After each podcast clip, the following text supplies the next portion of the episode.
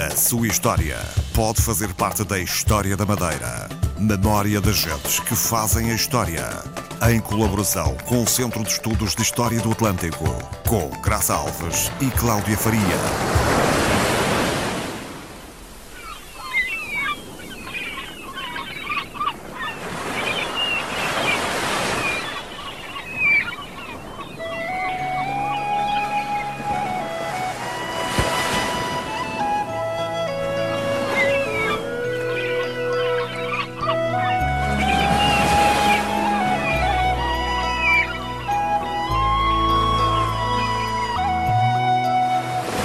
Maria José nasceu no Ilhéu de Câmara de Lobos.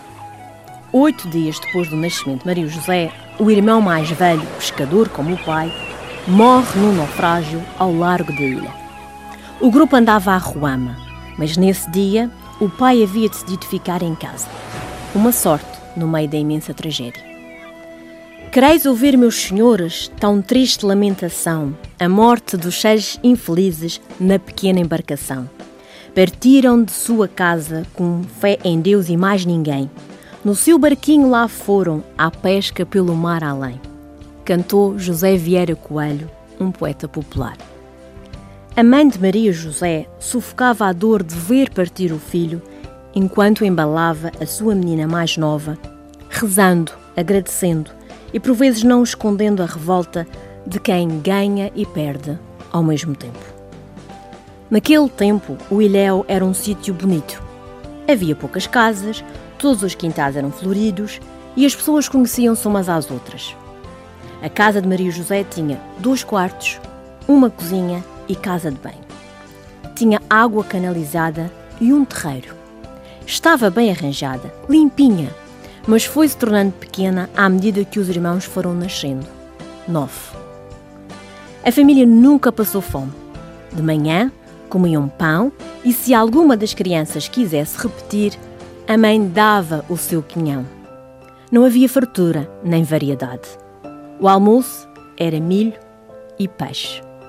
Todos os dias, invariavelmente. À noite havia sopa. Carne não havia, mas peixe sim. A mãe até partilhava algum com os vizinhos e familiares.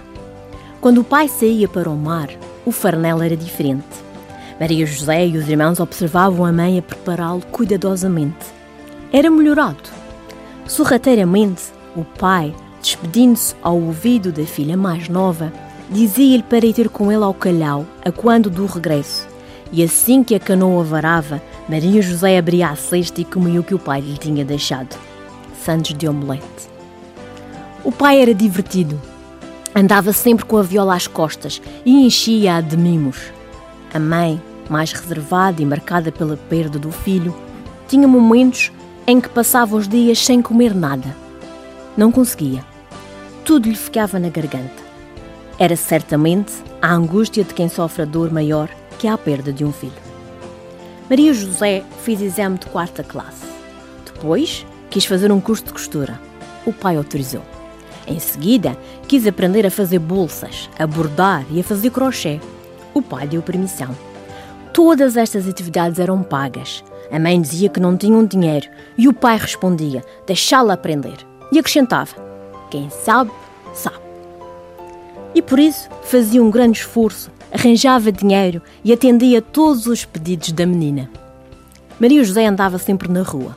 Aliás, fazia estes cursos todos exatamente para poder andar de um lado para o outro. Era namoradeira.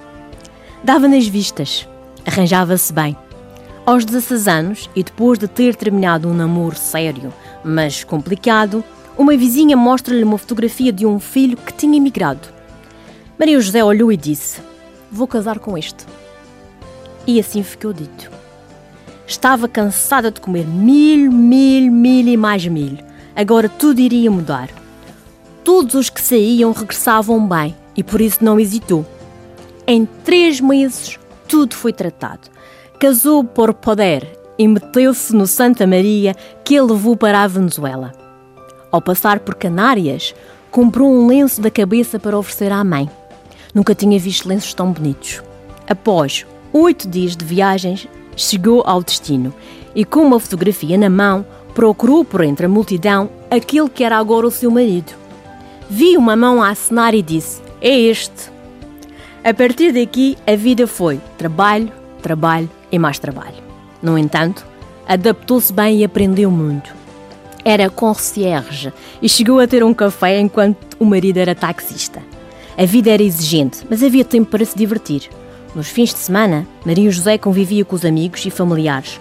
Organizavam passeios, piqueniques, iam à praia e até mesmo à discoteca. Todos se divertem muito.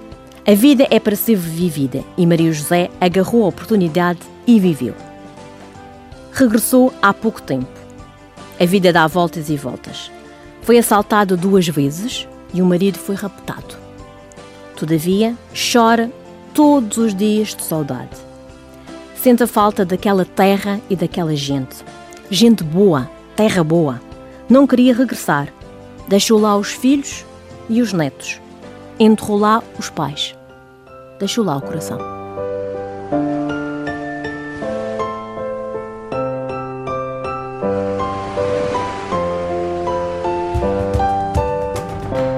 A sua história pode fazer parte da história da Madeira. Memória das gentes que fazem a história.